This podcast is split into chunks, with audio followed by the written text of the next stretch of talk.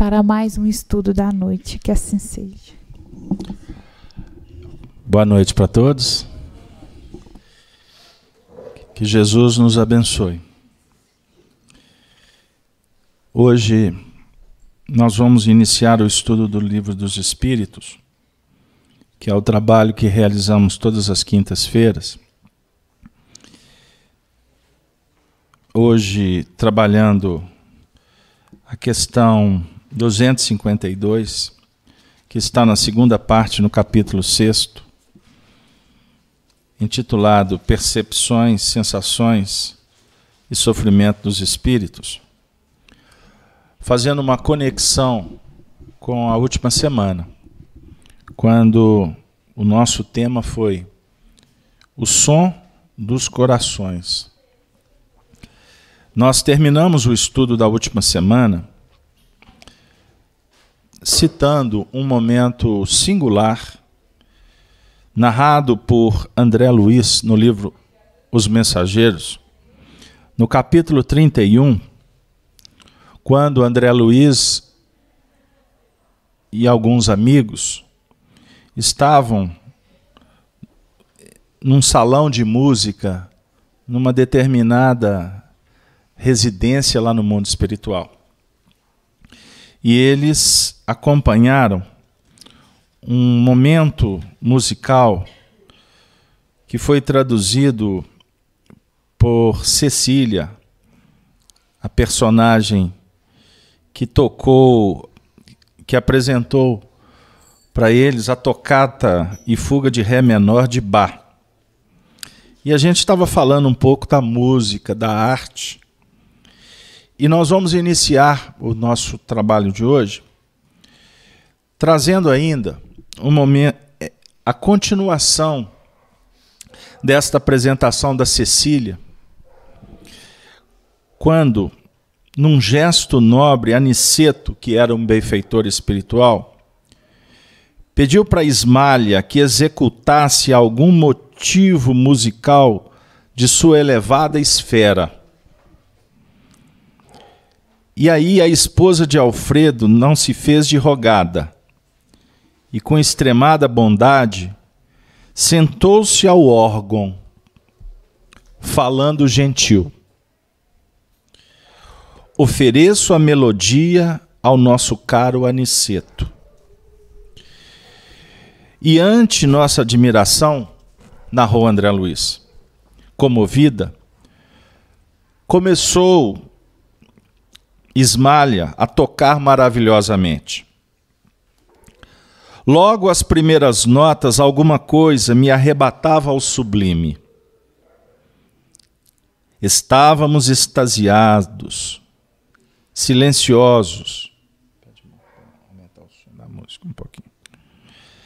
A melodia, tecida em misteriosa beleza, inundava-nos o espírito em torrentes de harmonia divina. Penetrava-me o coração um campo de vibrações suavíssimas, quando fui surpreendido por percepções absolutamente inesperadas. Com assombro indefinível, reparei que a esposa de Alfredo não cantava, mas no seio caricioso da música havia uma prece que atingia o sublime. Oração que eu não escutava com os ouvidos mas recebia em cheio na alma,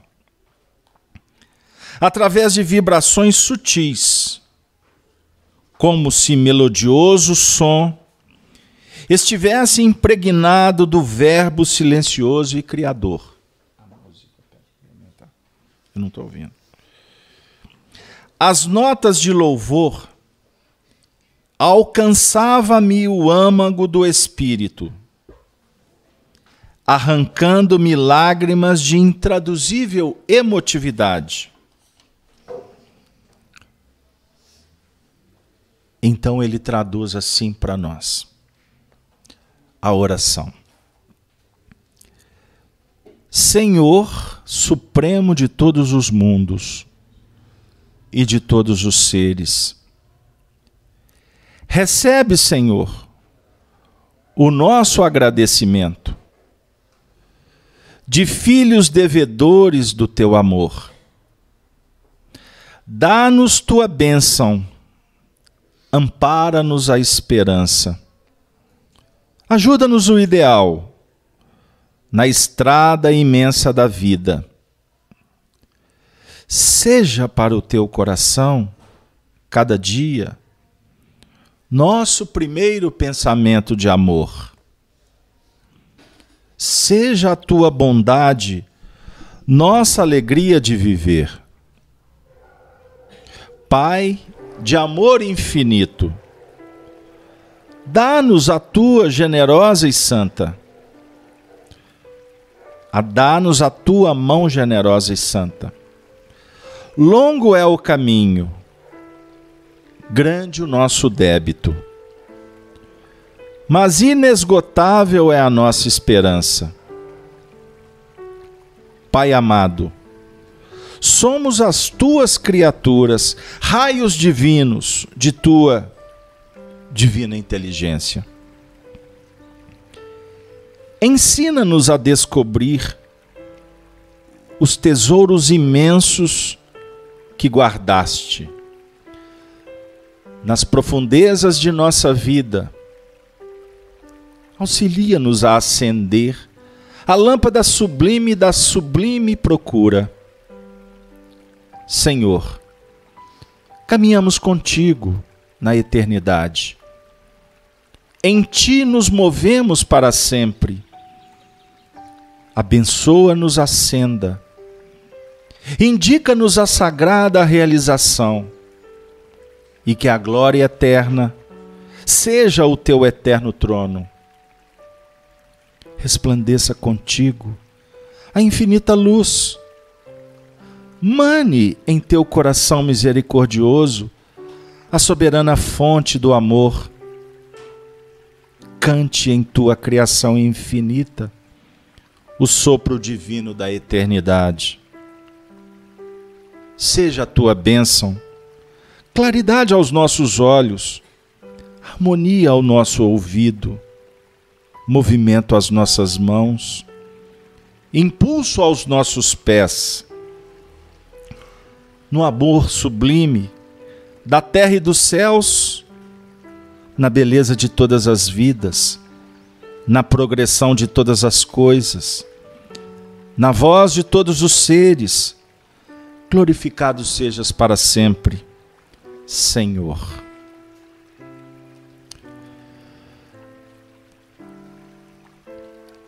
André Luiz então vem embargado dizer: Que melodia era aquela que se ouvia através de sons inarticulados? Não pude conter as lágrimas abundantes. Cecília comovera-nos a sensibilidade, lembrando as harmonias terrenas e os afetos humanos. Mas Ismalha, no entanto, arrebatava-nos o espírito, elevando-nos ao Supremo Pai nunca ouvira oração de louvor como aquela. Além disso, Fredo glorificava o Senhor de maneira diferente, inexprimível na linguagem humana.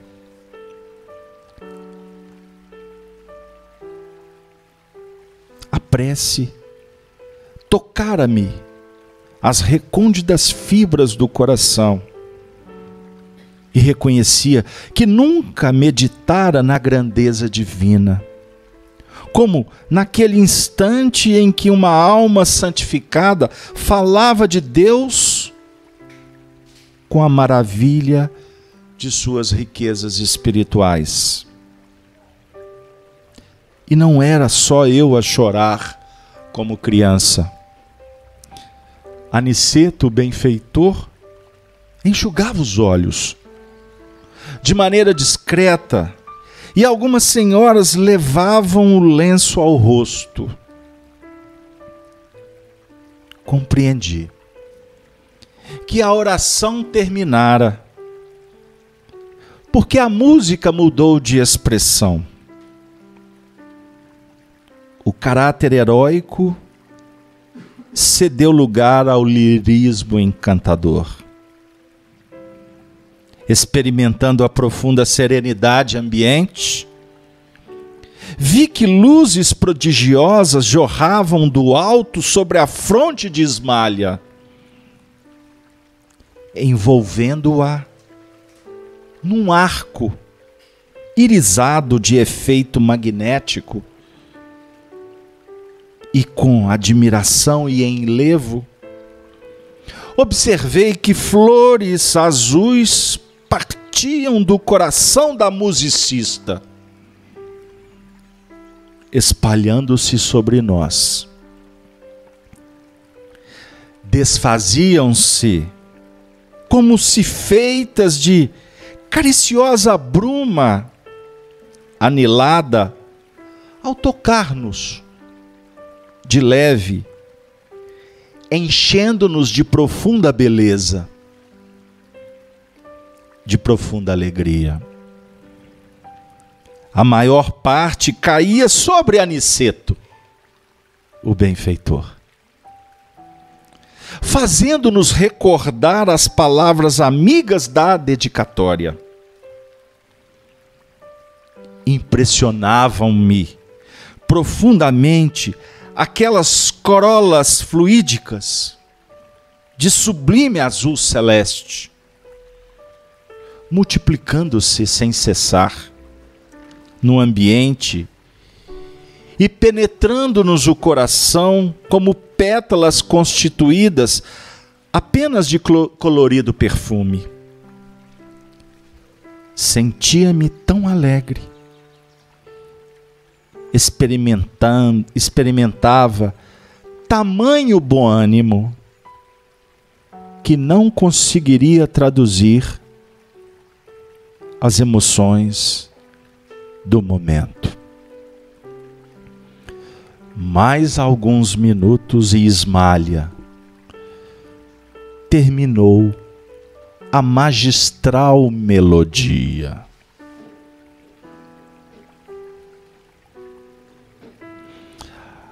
A esposa do administrador desceu até nós,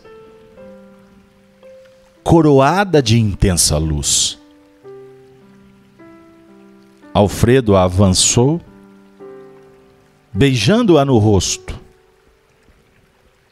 ao mesmo tempo que Aniceto, o benfeitor, lhe estendia a destra agradecido e disse: Há muito tempo não ouvia músicas tão sublimes como as desta noite.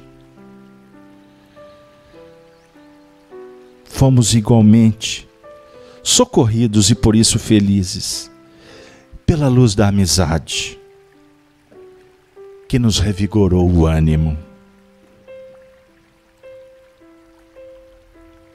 E André Luiz, sensibilizado com a cena,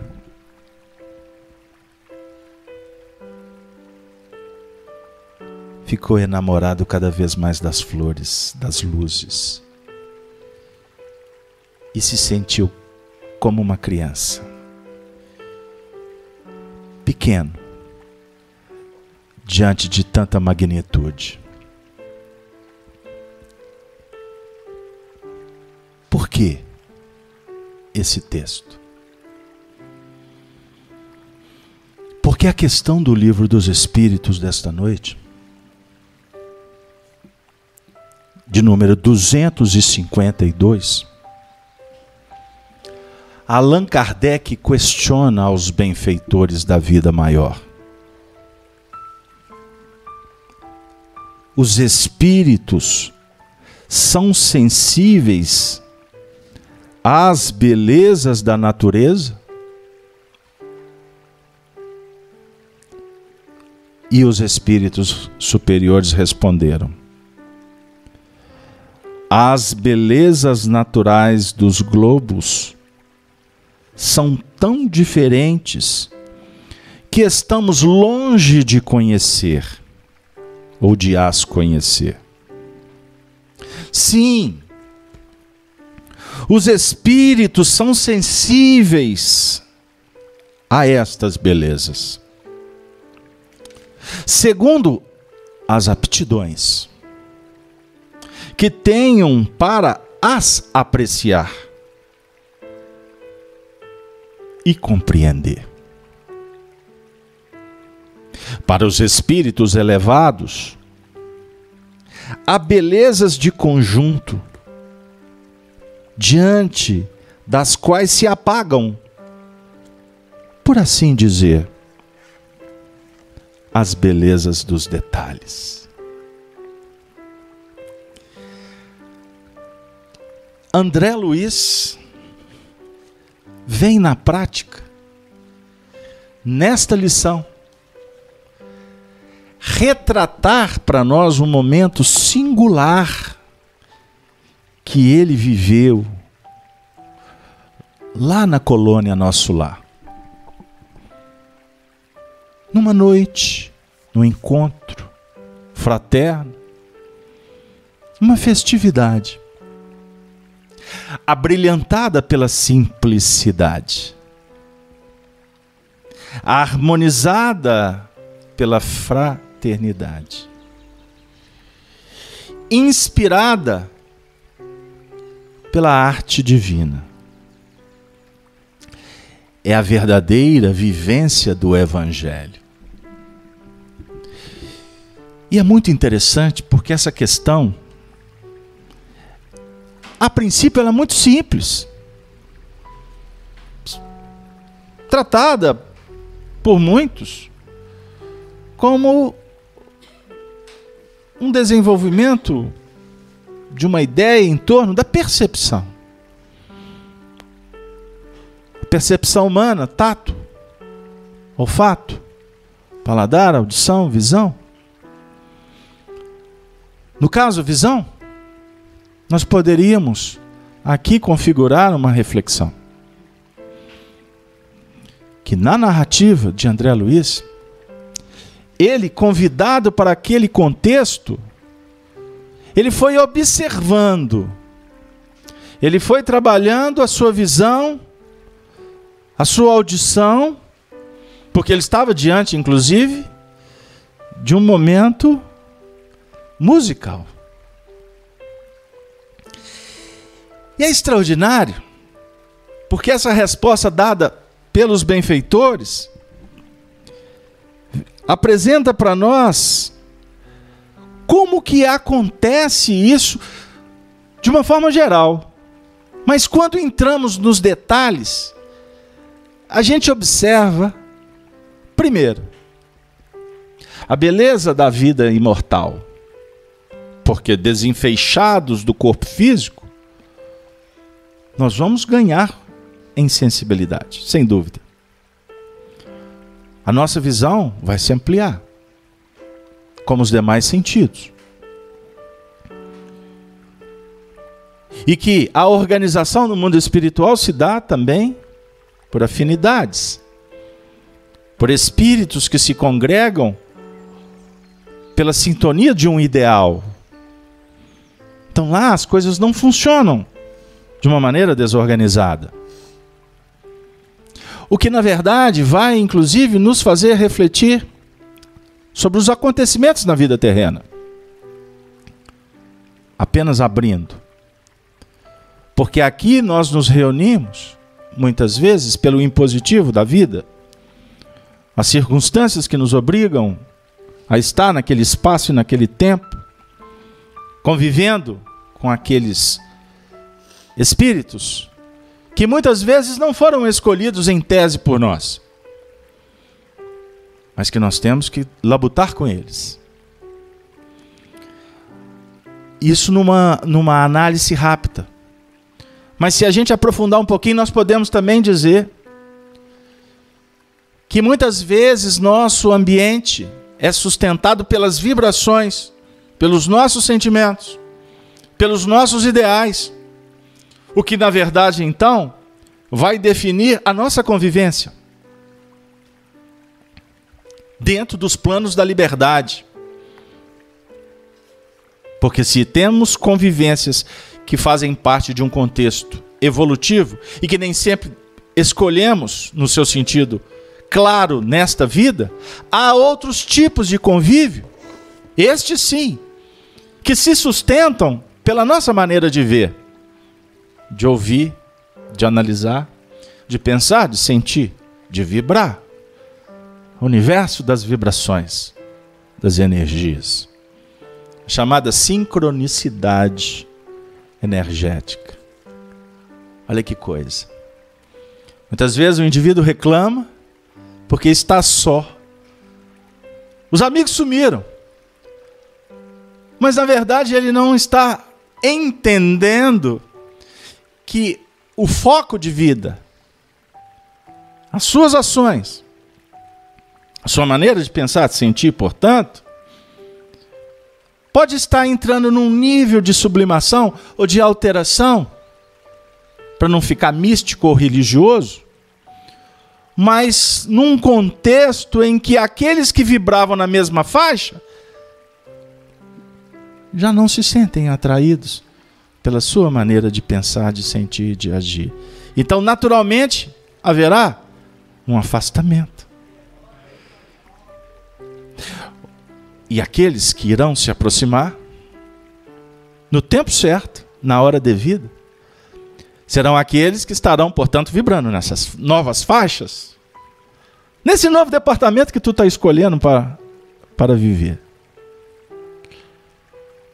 A gente não tem essa visão, mas é assim que funciona a vida.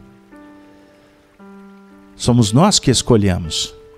Você tem a liberdade a liberdade que autoriza para que você opere a sua vontade, porque a vontade é o fator determinante para definir o futuro, suas realizações, portanto.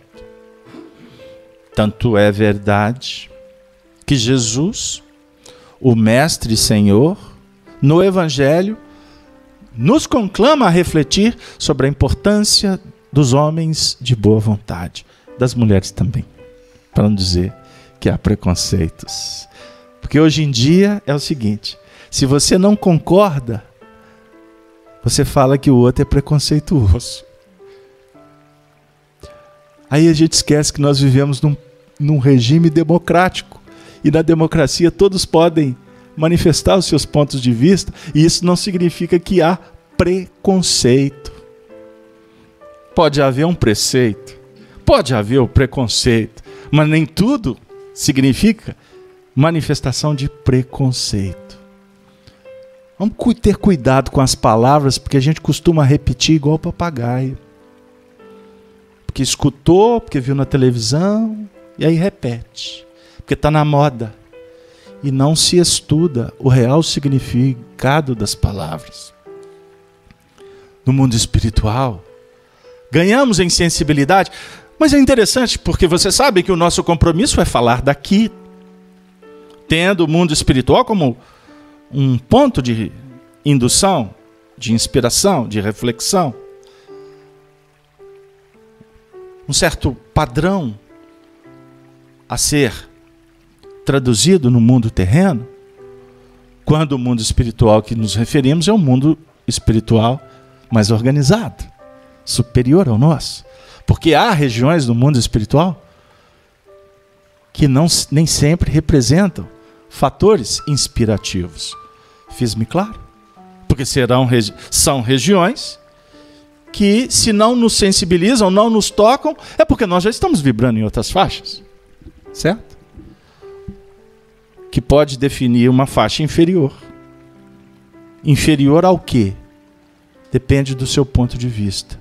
E aqui nós não podemos traduzir uma ideia de preconceito. Fez aí? Agora eu me fiz claro para vocês. Porque se é uma faixa da retaguarda, significa que é uma faixa importante de aprendizado para aqueles que estão na retaguarda. Isso não caracteriza espírito inferior. Caracteriza inferioridade no seu sentido de aprendizado. Etapas que nós vamos percorrendo na escala evolutiva.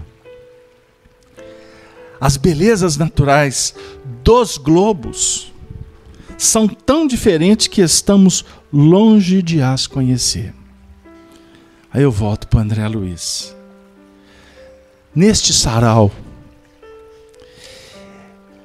Ismália é convidada para tocar uma melodia. Observemos André Luiz aguçando a sensibilidade pelo próprio envolvimento ambiente, que muitas vezes favorece, desde que você, eu, qualquer um de nós, nos coloquemos, nos posicionemos de forma a abrir o coração para a sensibilização, como agora. Este ambiente, em tese, está favorecendo a muitos.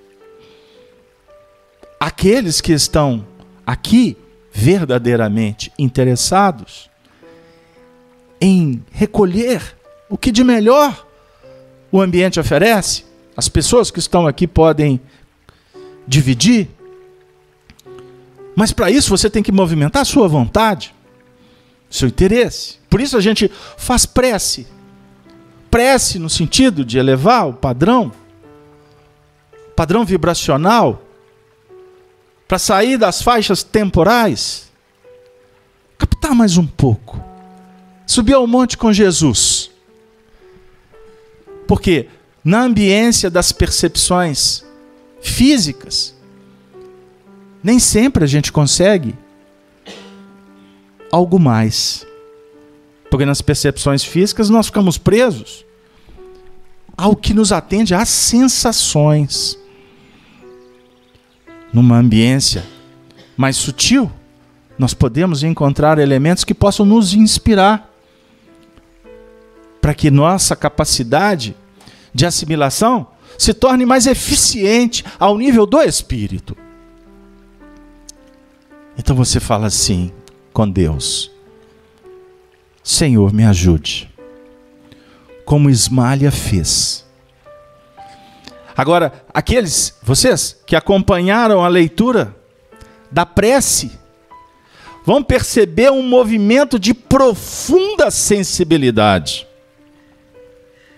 humildade e uma busca para se conectar com o Senhor da vida, Senhor de todos os mundos, de todos os seres.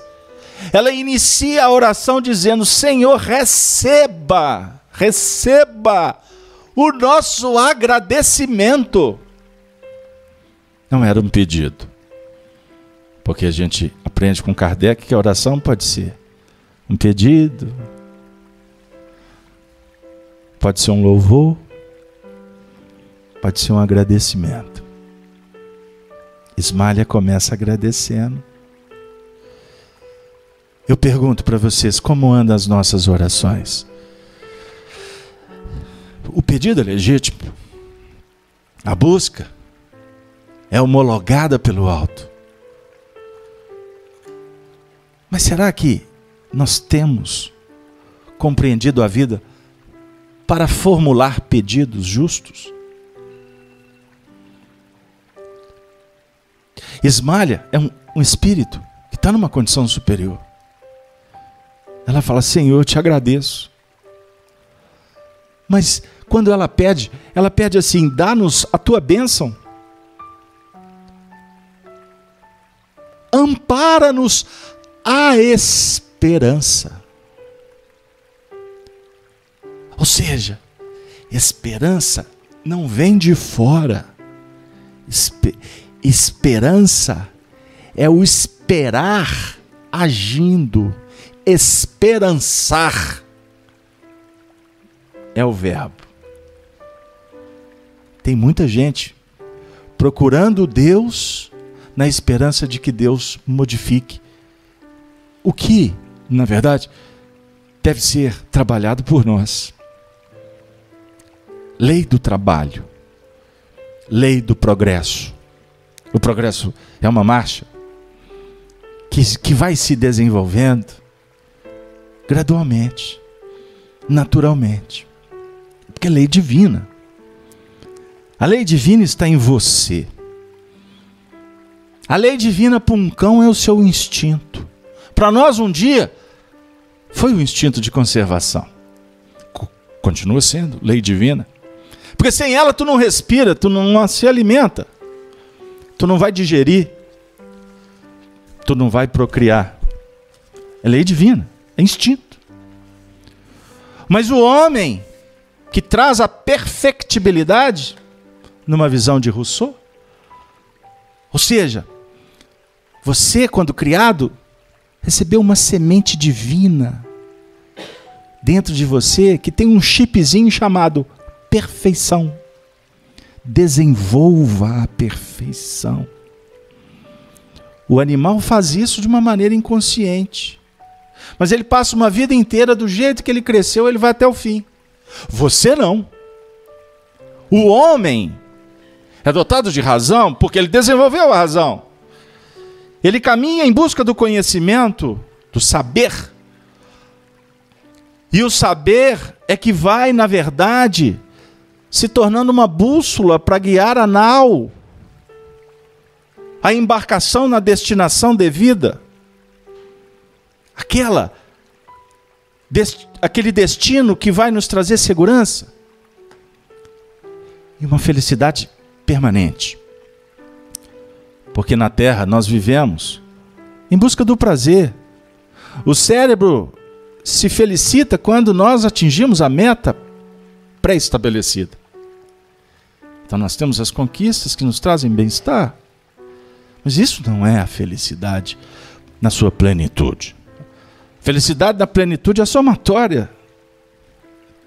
Essa é a somatória das suas conquistas.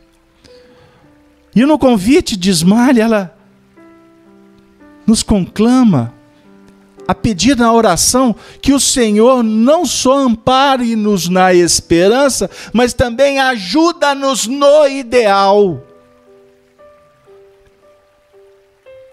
Na estrada imensa da vida. Senhor, nos ajude no ideal. Que verso é esse? Qual é o ideal da tua vida? Ele precisa de ser desenvolvido ele precisa de ser, ele precisa de ser o foco. A determinação, ela tem que estar vinculada ao ideal. Subjetivamente, o nosso ideal é ser feliz. Na encarnação, cumprir os deveres. Nós temos um projeto macro, nós temos objetivos específicos, esses objetivos, esse projeto está claro para você? É uma pergunta. Qual é o objetivo da sua vida? Você se faz ou você faz esta pergunta? Como que você está cumprindo suas metas? Aonde tu vai atingir? O que queres? Qual que é a tônica de tua vida? Ismael está pedindo que o Senhor nos ajude a entender esse ideal. E a estrada é imensa da vida a definir que ela precisa de ser perpassada em cada etapa, atendendo a esses objetivos, mas sabendo que cada etapa da estrada tem as suas especificidades. E à medida que tu, tu vai viajando, você não retorna pelo caminho que perpassastes anteriormente. Você não volta o ponteiro do relógio. É ilusão querer voltar para o passado, para vivê-lo. Você pode retornar para o. Pro... Você pode regressar às suas experiências para trazer conteúdo para o hoje. O que passou, passou. Muitas vezes nós nos engaliolamos na encarnação, querendo permanecer na juventude, ou quando vivemos tantas coisas na vida, chega lá na frente, resolve ser adolescente de novo. Pretende conviver com aquelas pessoas que fizeram parte de um outro instante da vida. Para fazer as mesmas coisas, para viver as mesmas experiências. Costuma a vida favorecer para que haja reencontros lá na frente. Conhecemos casos, quantos casos? De pessoas que, inclusive, reataram relações que foram interrompidas lá na juventude e cada um, por exemplo, no casal, um casou para um lado, outro casou para o outro, tiveram filhos, se realizaram, lá na frente ficaram viúvos. Ou houve algum acidente de percurso, chega lá na frente a vida coloca os dois de novo, sem nenhum atropelo no encaminhamento natural, respeitando as etapas, as pessoas, compreender por onde nós estamos caminhando? Dentro de um nível de responsabilidades. Mas chega lá na frente, há reencontros. E vão, sim, dois espíritos que viveram nessa encarnação experiências, vão agora reunirem, obviamente, para viver outra experiência, porque já, já trazem uma bagagem diferenciada, robusta. Pegaram aí o que, que nós estamos querendo dizer? Portanto, seja na prece de Esmalha a bondade do Senhor a nossa alegria de viver. Isso é pura arte. Isso aqui é poesia, a oração. Agora é interessante que quem está aqui desde o início, os amigos do chat, um grande abraço a toda a rede Amigo Espírita, perceberam percebemos aqui que ela senta ao órgão para tocar uma melodia. Aí, de repente, uma, uma misteriosa beleza inunda os espíritos em torrentes de harmonia divina. Harmonia divina. E uma melodia se transforma numa oração. Que extraordinário. Agora, os espíritos admiram a beleza da natureza? A gente acha que a natureza só está no que a gente vê ou que faz parte da vida biológica, né? Geológica ou cosmológica, como queira. A natureza que está só lá fora, a lua, as estrelas, o céu, a natureza, o mar, a natureza, o campo, as flores, os animais. E a gente vai estudando doutrina espírita e a gente vai descobrindo que existem três princípios extraordinários na vida que precisam ser compreendidos. A chamada unidade divina. Porque a gente evolui, a marcha da da humanidade, objetiva gravitar em torno da unidade divina. Nós estudamos essa questão com Paulo, 1009 do Livro dos Espíritos. E ela muitas vezes ela fica em, ela fica obscura, a gravitar, que história é essa? Então existe uma unidade divina que reúne o universo, Deus, a natureza, os indivíduos, a casa do Pai no dizer de Jesus, é uma só. A casa do Pai. É a unidade divina. Mas essa unidade divina ela pode ser interpretada em três outras unidades. A saber, primeiro, a unidade que é o seu mundo, a sua natureza. Tudo que você precisa, você vai encontrar dentro dessa unidade, já está aqui. O reino dos céus, ele é íntimo. Existe uma outra unidade que traduz todo o cosmo, a natureza como um todo. O céu, a terra, o mar, o fogo, o ar, os átomos, as partículas. É uma unidade, a natureza que está lá fora. E que nós estamos integrados dentro dela. Então somos uma unidade dentro de uma unidade macro. Pegaram? Existe uma terceira unidade que é Deus. Indivisível, perfeito, único então, essa trilogia se conjuga num grande num grande movimento que nós precisamos de compreender para gravitar com a harmonia em torno dele. Então nós precisamos de aprender a gravitar, a viajar, a viver, a existir dentro de nós mesmos. Mas nós não podemos nos isolar, então nós somos convidados a existir num contexto da harmonia universal, no cosmos. Você é filho, você é um membro, uma célula viva dentro de um universo, como a planta o é, como o animal também. E todos nós integrados em Deus. Gravitar em torno da unidade divina, no dizer de Paulo, nós vamos despertando para tal gradativamente. Por isso é que ele dá um caminho lógico para a gente trilhar. Que para isso nós precisamos da justiça, justiça, a que se apoia em liberdade e em direito, liberdade e igualdade, essa é a justiça, justiça divina, liberdade plena para todos. Deus não te impede você tem toda a liberdade de descobrir a sua natureza íntima. Este é o sentido de religiosidade, de interação, de unificação. É o que vai te fazer feliz. Mas só não é possível. Então, você opera conjugado com outros. Então, a igualdade está falando de uma lei interessante para estudarmos, porque somos iguais. Portanto, se somos iguais, temos que aprender a viver em comunidades. Como que se aprende? Olhando para o outro, sabedor que ele tem a mesma possibilidade do que você.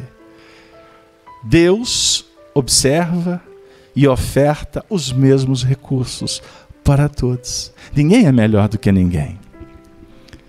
Então a justiça é imprescindível. Mas só a justiça não basta, é necessário amor. Justiça, amor. O que é o amor? Na dizer dos filósofos, o amor é o sentimento divino que está dentro de nós em potencial. Nós temos sentimentos, mas o amor é aquele sentimento mais extraordinário que os outros sentimentos vão nos ajudando a desenvolver. E o terceiro, Denise, é a ciência. A ciência. A ciência da vida. Não a ciência tradicional do mundo, embora ela seja apenas um departamento. Nós estamos falando da ciência da vida. Tudo isso projetando para nós um caminho esplendoroso em busca da harmonia, da harmonia divina. E aí, se estamos aqui para admirar a natureza, nós reservamos uma mensagem belíssima, que é pródica, de ensinamentos, dada para Allan Kardec pelo espírito de Rossini, o musicista. Quando Kardec pediu para ele que ele trouxesse uma explicação, uma palestra que pudesse nos ajudar a entender o que significa, na verdade, a música celestial. Então Rossini fala para Kardec numa mensagem, pede para ele um pouquinho de paciência, porque o assunto não seria fácil para ele trazer para uma análise dos homens encarnados. Já que Cecília, depois Ismália sentaram no órgão, agora nós vamos ouvir Rossini respondendo Allan Kardec. Ele diz assim: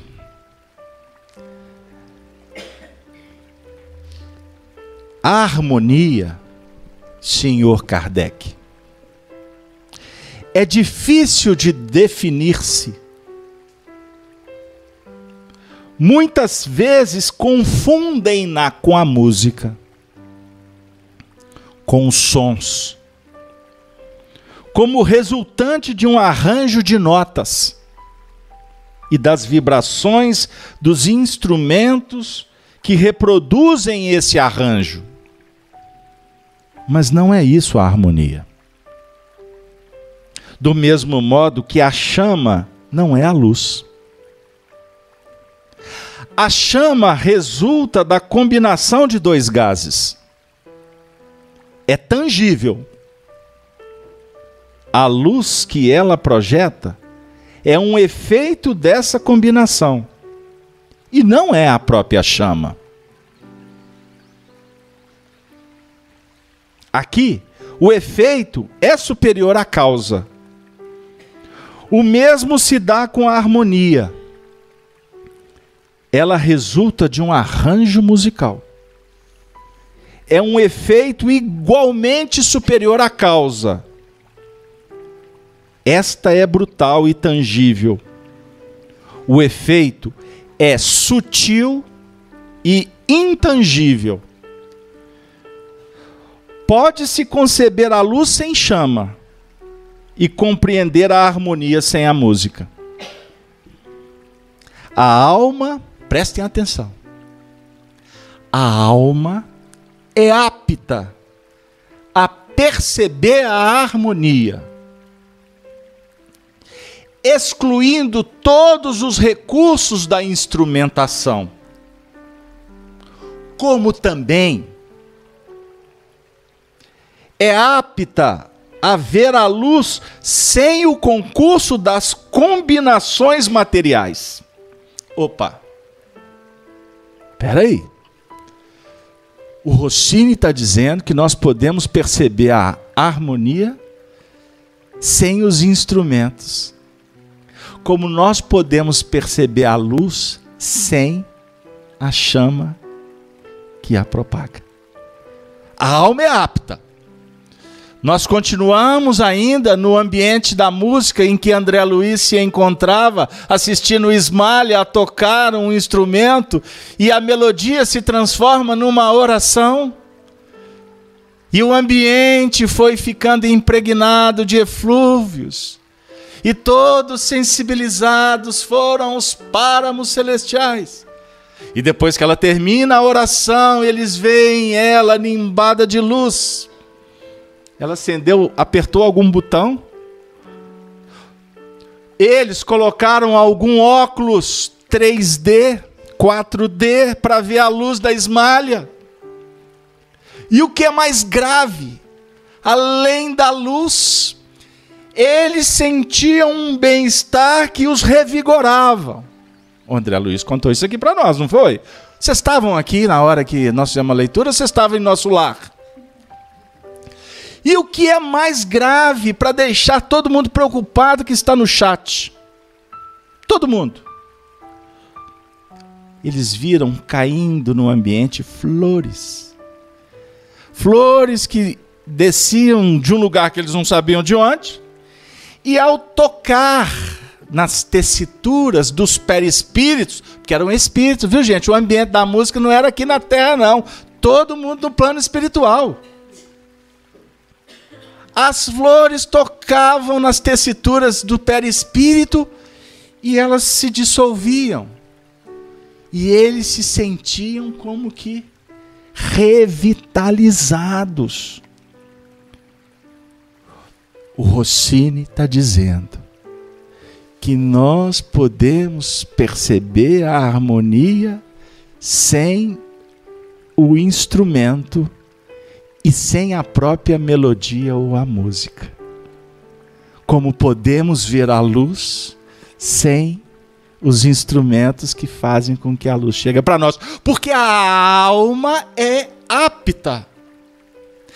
Ou seja, a alma tem recursos. É sensível para registrar. Aí alguém aqui no público pergunta: mas por que, que eu não vejo as flores caindo pós a reunião? Por que, que eu não vejo a Denise coroada de luzes? Por quê? Você quer falar, Denise? Eu gostaria. Já que ela está coroada de luzes. É é, alguém tem gostaria de fazer alguma pergunta? Tá todo mundo quietinho, Beto. Eu gostaria de, de citar alguns nomes aqui do chat, da Vânia Canela aqui de Belo Horizonte, Daniel de Goiânia, a Vanessa de São Paulo, a Dete, como sempre, de Paris nos acompanhando. Eles estão aqui, assim como todos nós, vibrando intensamente no estudo. Então tão, estão todos quietinhos também, tá? Mas eles pedem para te agradecer pela palestra, que está maravilhosa.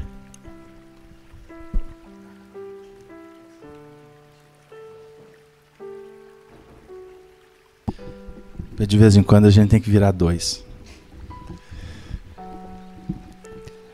Nós que agradecemos a audiência. Rossini diz assim: Pode-se conceber a luz sem a chama e compreender a harmonia sem a música. Ficou claro isso aí? A gente só não está vendo e nem percebendo. Mas ficou claro o texto? A alma é apta a perceber a harmonia, excluindo todo o concurso da instrumentação. Agora aqui. A luz é um sentido íntimo que a alma possui. Luz é um sentido íntimo que a alma possui. Quanto mais desenvolvido ele, o sentido, tanto melhor percebe a luz. A harmonia é igualmente um sentido íntimo da alma, que a percebe em relação com o desenvolvimento desse sentido. Espera aí, então, luz e harmonia são sentidos. É isso que ele está dizendo. Fora do mundo material, isto é, fora das causas tangíveis, a luz e a harmonia são de essência divina. A posse de uma e outra está na razão dos esforços empregados para adquiri-las se comparo à luz e à harmonia, é para me fazer mais bem compreendido e também porque esses dois sublimes gozos da, da alma são filhas de Deus e, portanto, irmãs. É tão complexa a harmonia do espaço. Lembram que eu falei da natureza de cada um? Lembram que eu falei da natureza do universo? Agora o assunto vai perpassar a natureza de fora. Ele diz assim: é tão complexa a harmonia do espaço, tem tantos graus que eu conheço, e muitos outros mais que me conservam ocultos no éter infinito que aquele que se acha colocado a uma certa altura de percepções é como que tomado de espanto ao contemplar essas diversas harmonias que constituiriam que, que constituiriam a, se reunidas as mais insuportáveis cacofonias. Enquanto que, ao contrário, percebidas separadamente, constitu, constituem a harmonia particular de cada grau. Só essa frase é um estudo de muitas horas. Olha o que, que ele está dizendo. Que ele, um estudioso da harmonia, no mundo espiritual, começa a decifrar como é complexo. E que há gradação. E a gradação, ela vai sendo alcançada, portanto, à medida em que o espírito evolui. E que se a gente atingisse um grau máximo, haveria uma cacofonia insuportável. O que, é cacofonia? O que é cacofonia, Eduardo?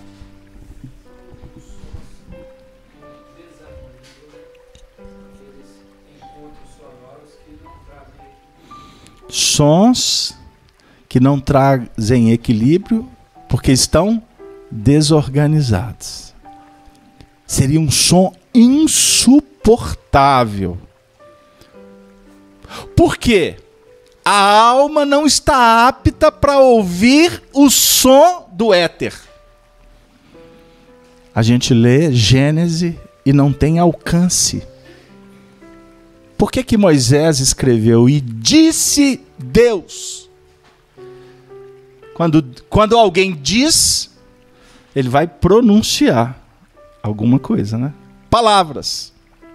Palavras repercutem em sons. Estão de acordo ou não? Então nós podemos afirmar na cadência do versículo que primeiro é o som, depois a luz. E disse Deus: haja luz. O que, que você está pensando, Denise? Está dentro do contexto? Tá. Porque senão eu vou Tá, viver uma cacofonia. Rocha Mara Maria de Lauro de Freitas, na Bahia. Como sabemos que estamos desenvolvendo a nossa espiritualidade que devemos saber se estamos no caminho certo? Congela a pergunta dela no final, antes de eu terminar, você volta. Tal harmonia que choca um espírito de percepções sutis encanta um outro de percepções grosseiras. Olha que extraordinário. E quando é dado a um espírito inferior deleitar-se com os encantos das harmonias superiores, o êxtase o arrebata e a prece lhe penetra o íntimo. My God. Olha o André Luiz. É um espírito inferior. A didática é essa, tá bom? Quando um espírito inferior é dado a ele perceber uma harmonia celestial, o que, que acontece com ele? Ele entra em êxtase. Por que, que ele entra em êxtase? Porque ele não está acomodado, ele não está acostumado, ele não está ajustado a perceber o que está para além. Gente, isso é de uma beleza. Esse conteúdo aqui, ele é revelador. Que inclusive desmistifica até o êxtase do santo. Sabe aquela, aquele momento, aquela prece, aquela experiência espiritual que tu se sente arrebatado ao sétimo céu? Isso significa um acréscimo de misericórdia para um espírito que está estagiando uma faixa inferior. Por isso é que nós não temos ainda compreensão de como é a vida nas esferas resplandecentes. Para nós é como entrar num, num, lugar escuro e de repente acendesse um holofote direto nos nossos olhos. Vai ficar cego. Pegaram aí? Querem que continue? Será que eu dou conta? Tempo vai dar? Olha que interessante. O encantamento transportaria as elevadas esferas do mundo moral. Ah, agora complicou a nossa vida, porque estava muito gostoso a senda mística, transcendente, porque ela mexe conosco e nós associamos com o sobrenatural. Aqui o Rossini está falando que é um mundo, o mundo superior é o mundo moral. Que, é que nós podemos deduzir com isso? Que quanto mais nós vamos nos elevando, nós vamos, na verdade, subindo as etapas, os degraus, pela nossa evolução moral. E não por fantasia. E não por uma experiência mística. O que, por exemplo, nos conclama a refletir o seguinte, na prática.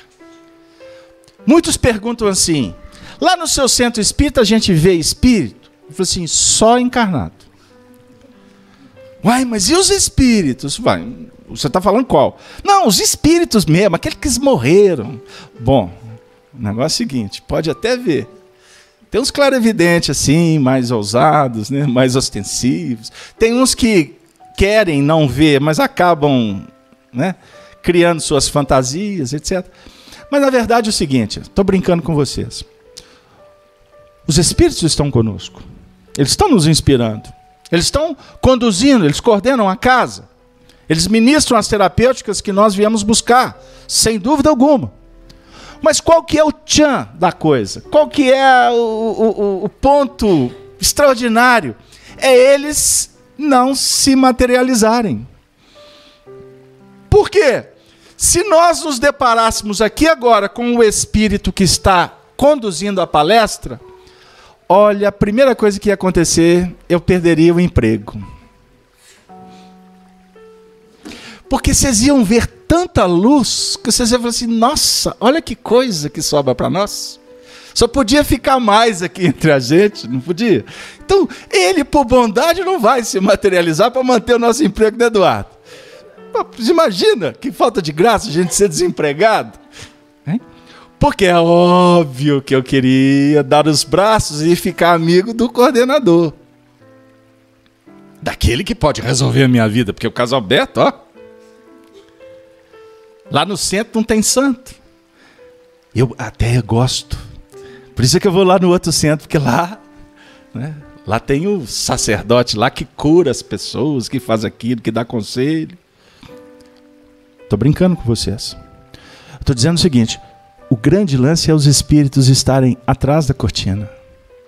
Porque, na verdade, quanto mais nós nos interessarmos em conhecê-los, nós teremos que nos movimentar para abrir a cortina.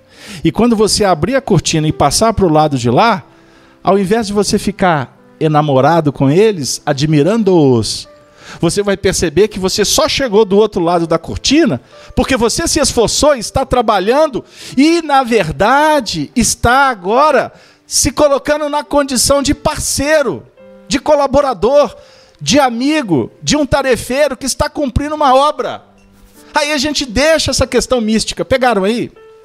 Da admiração, da idolatria. Porque a ideia não é essa. A ideia é que, como a nossa companheira perguntou, como que eu posso verificar se eu estou evoluindo espiritualmente? Não foi essa a pergunta, Denise? Como sabemos que estamos desenvolvendo a nossa espiritualidade e que, deve, e que devemos saber se estamos no caminho certo? Observando a harmonia, verificando a nossa capacidade de decodificar o belo o divino.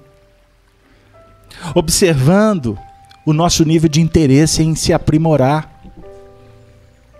É assim que nós vamos identificando se a gente está melhorando. Por quê? A insatisfação quanto quanto às nossas questões pessoais, ela é ad eterno. Para quem quer melhorar, você nunca estará satisfeito você não alimenta a acomodação. Porque agindo assim, estaremos vibrando nas faixas da vaidade, da presunção. E, na verdade, iremos cair no egoísmo. É natural. Então, o homem da academia, aquele que está diante dos livros, ele percebe que há sempre professores que sabem mais do que eles. Isso é um dos princípios fundamentais da ciência. A verdade de hoje cederá para a verdade do amanhã. Lá na época antiga, julgávamos a, a ciência terrena de que o princípio mais simples do universo era o átomo. E por isso é que chama átomo. Não é divisível. Hoje, nós já estamos discutindo partículas. Já existe uma, uma física chamada quântica. Há pouco tempo, a ciência já começa a, quase ter a convicção que existe uma partícula que é gerada a partir da explosão da, das colisões de próton, que é o chamado bóson de Higgs, que pode nos aproximar, sabe do quê? Do éter antigo de, dos gregos e que Allan Kardec traduz como fluido cósmico universal. Eu não estou dizendo que é, tá bom? Estou dizendo que aproxima a ideia. O que é o fluido cósmico universal? Kardec, lá no século XIX, estava dizendo que é a matéria mais primitiva, mais simples, que dali tudo se move, tudo se movimenta. Como é, é, dando aquela ideia, né, Eduardo? Quando você joga uma moeda dentro de um copo de água, ela vai descer rápido. Se você jogar uma moeda num copo com uma água que está viscosa, com mel, ela vai descer com uma velocidade diferente. A, a, a definir que nós nos movimentamos no universo, no fluido cósmico universal, como essa moeda numa água viscosa. Essa é a ideia da matéria. Allan Kardec esclarece para nós que o, o, a matéria existe para que o espírito intelectualize a matéria. O que, que é isso? Você vive no mundo material para aprender a se movimentar, a administrar esse mundo material. Imaginem o, a ciência hoje entrando lá na sutileza da matéria, nas partículas, definindo fótons, cargas, cargas específicas em algumas, em outras não, peso, massa. E os espíritos hoje já nos antecipando o que a ciência já se aproxima de constatar, que o nosso pensamento gera partículas. Nosso pensamento é energia eletromagnética. O teu pensamento, quando lançado no universo, ele sai gerando força, uma explosão. E disse Deus: haja luz. Nós falamos, Deus, falamos da natureza e falamos da natureza íntima. Lembram há pouco tempo? A unidade divina? Então toda a ideia que surge, porque você é co-criador, quando você lança esse pensamento, e disse Deus haja luz. Deus aqui é você. Você está dizendo. Você solta o som. A partir do momento em que você harmoniza, busca na essência e lança. E quando você produz, você está gerando. E o que você está gerando como partículas, como energias, num nível de vibração diferente da concebida pela ciência terrena, os seus pensamentos são captados por outras mentes, porque a mente funciona como um espelho. My God. Sua mente é um espelho. Esse espelho funciona para refletir. Se temos o espelho que reflete luz, a sua mente reflete outro tipo de luz. Você produz luz com os teus sentimentos, porque o pensamento ele é carregado de sentimento. Fiz-me claro? Pegaram aí? A harmonia, a ciência e a virtude, diz Rossini, são as três grandes concepções do espírito. A primeira, a harmonia, o arrebata. A segunda, que é a ciência, o esclarece. Meu Deus. E a terceira, que é a virtude, o eleva. Então aqui, esse benfeitor espiritual vem apresentar para nós mais três, uma tríade extraordinária para a gente estudar. Lembram quando Paulo, e eu citei aqui a questão 1009 do Livro dos Espíritos, que gravitamos em torno da unidade divina e para isso precisamos da justiça, do amor e da ciência? Aqui, Rossini vem trazer três aspectos ou três ângulos que se intercambiam que se ajustam plenamente a essa pirâmide. E aqui agora ele vai falar de harmonia, de ciência e de virtude. Se sintetizarmos as três, nós vamos estar falando do amor. My God, que Deus nos abençoe. Você quer falar? Não? Você está enlevada, você está harmonizada, ah, você está colando? Então está na treva. Pegaram aí, gente? Para isso nós precisamos de trabalhar vontade, suavidade e virtude.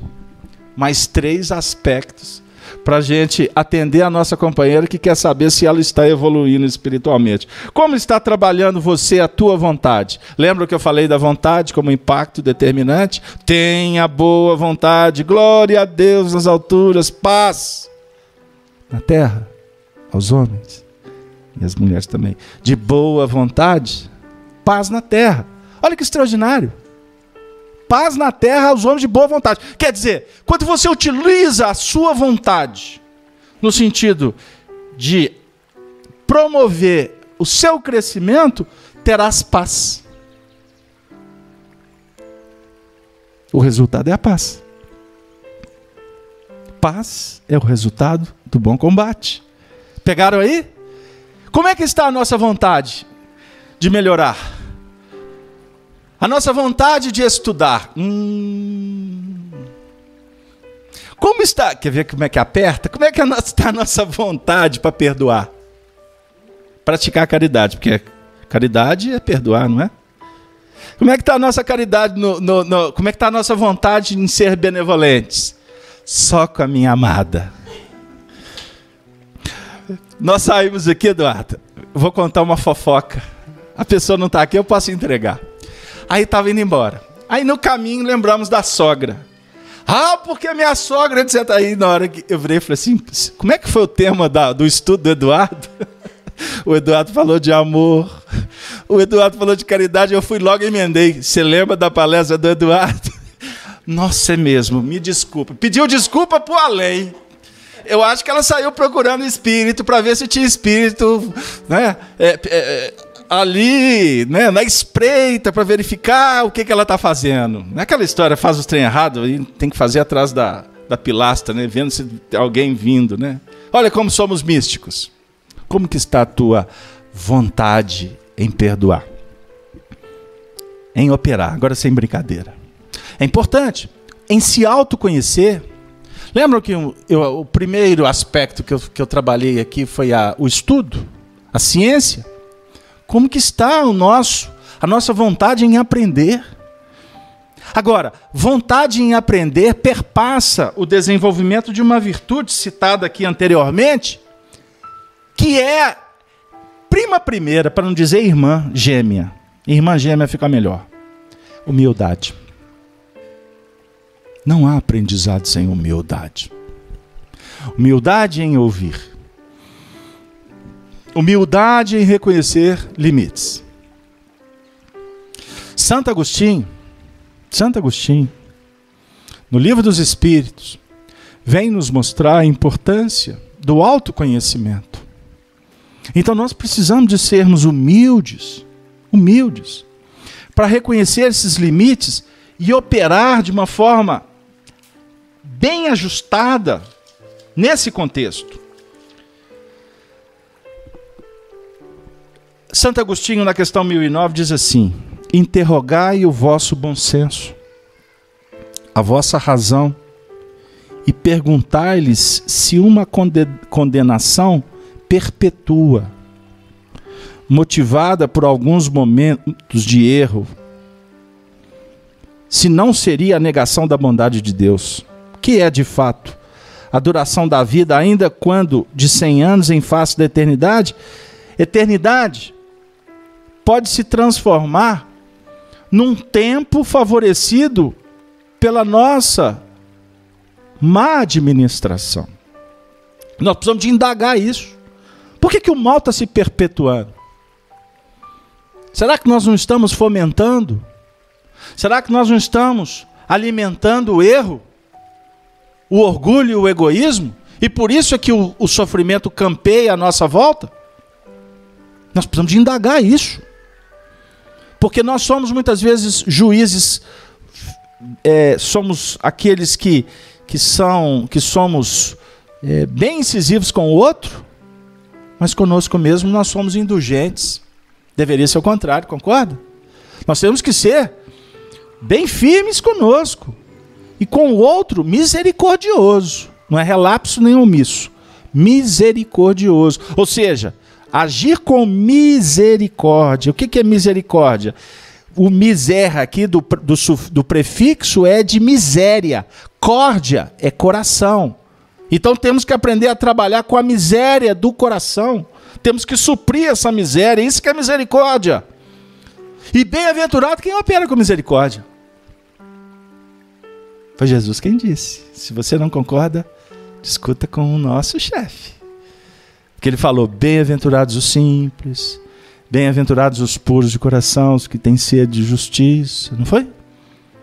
Mas o Emmanuel dá um toque de classe dizendo: mas um dos momentos especiais das bem-aventuranças é quando ele fala assim: Bem-aventurados os misericordiosos, porque alcançarão misericórdia.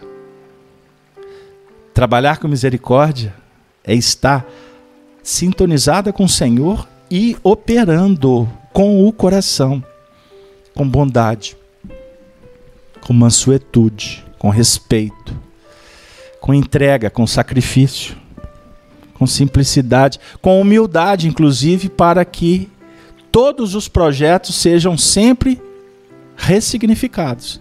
Porque você pode estar fazendo muito bem agora, mas amanhã o que você está fazendo pode perder a produção, não pode? Nós precisamos estar reavaliando. Porque muitas vezes a gente cristaliza. Você usou a expressão acomodar? Muitas vezes nos acomodamos e julgando que está tudo muito bom. Cuidado, cuidado com a peçonha, cuidado com o veneno com o veneno do canto da sereia, que engana, engana, ilude. E esse canto da sereia somos nós é que damos ouvido para ele, enquanto deveríamos ouvir os sons do coração e não dos prazeres. O som que é promovido pelos sentimentos mais nobres, pelas virtudes santificadas. Brilhe a vossa luz. Jesus disse: Disse Deus, Moisés disse: Disse Deus, haja luz. Mas Jesus está dizendo: brilhe a vossa luz. Ou seja, continue fazendo luz. Mas engrinalde a sua luz com amor. Porque Emmanuel tem uma expressão belíssima quando ele afirma que a sabedoria é o caminho, mas o amor é que é a luz. Denise. A Elizabeth perguntou assim: Carlos Alberto, como o sentimento e o pensamento exprimem a hierarquia espiritual? Quando adquirimos a capacidade de operar em benefício do semelhante. Autoridade moral, espiritual, está na razão direta da nossa capacidade de renunciar o nosso ego, os nossos interesses pessoais em prol do semelhante. Paulo de Tarso é um exemplo quando dizia: Eu prego Jesus ou prego o evangelho em cadeias tem uma passagem belíssima de Paulo quando as cadeias são libertadas, são abertas pelos Espíritos. E ele recebe a chancela para sair da cadeia. Ele recusa. Ele se abstém de sair da cadeia.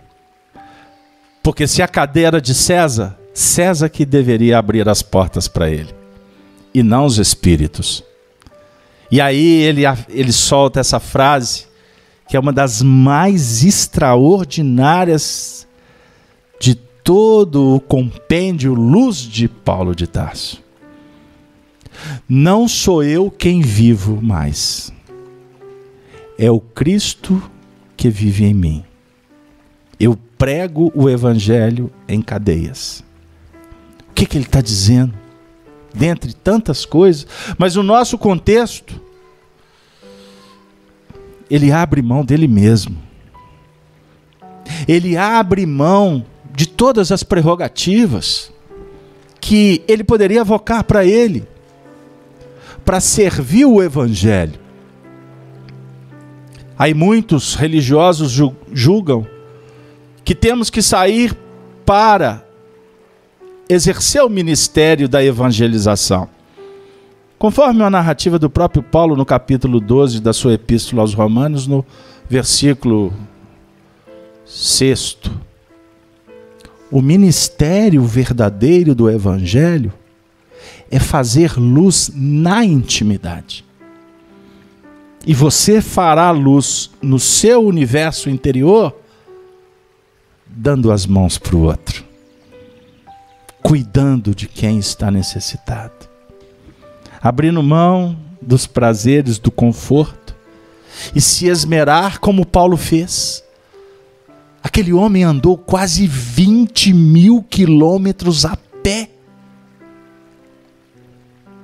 viajando por mares,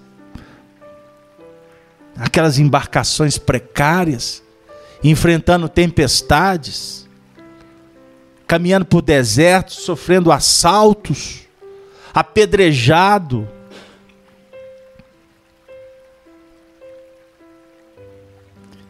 E ele sempre saía confiante que ele tinha que continuar, porque Jesus dizia: você é meu vaso escolhido.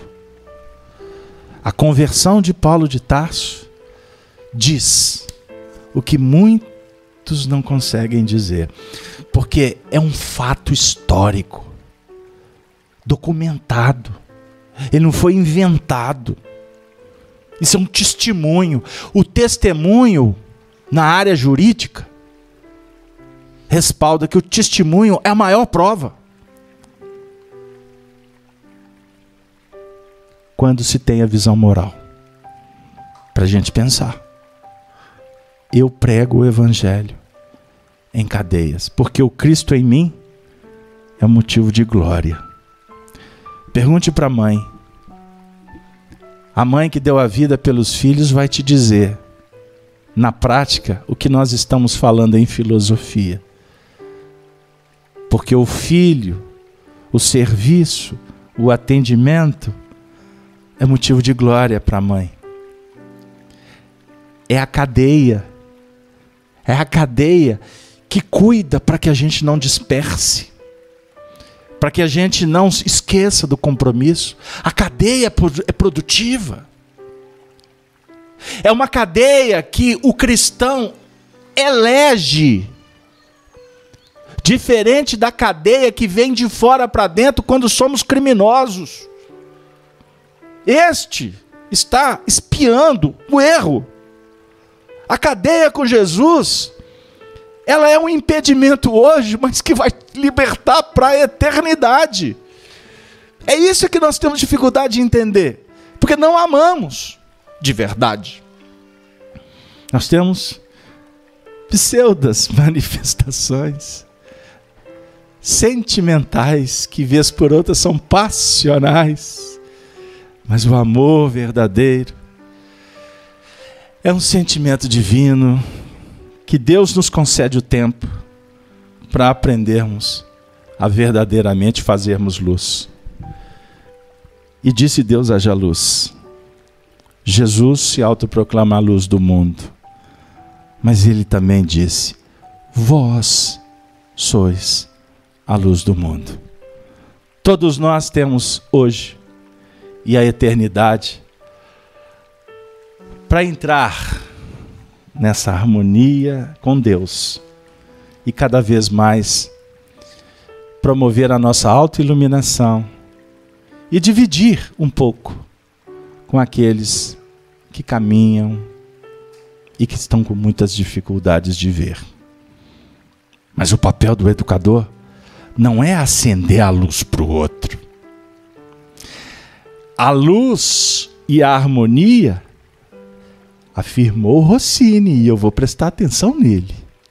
A luz e a harmonia são sentidos divinos que todos nós temos e que estamos desenvolvendo. Então, se tu amas, auxilie para que o outro veja com os próprios olhos a luz divina. Bartimeu, o cego, ansiava pela luz, cego de nascença. Ele teve notícia que Jesus caminhava por aquela região. Aí, um tempo depois, Jesus passa.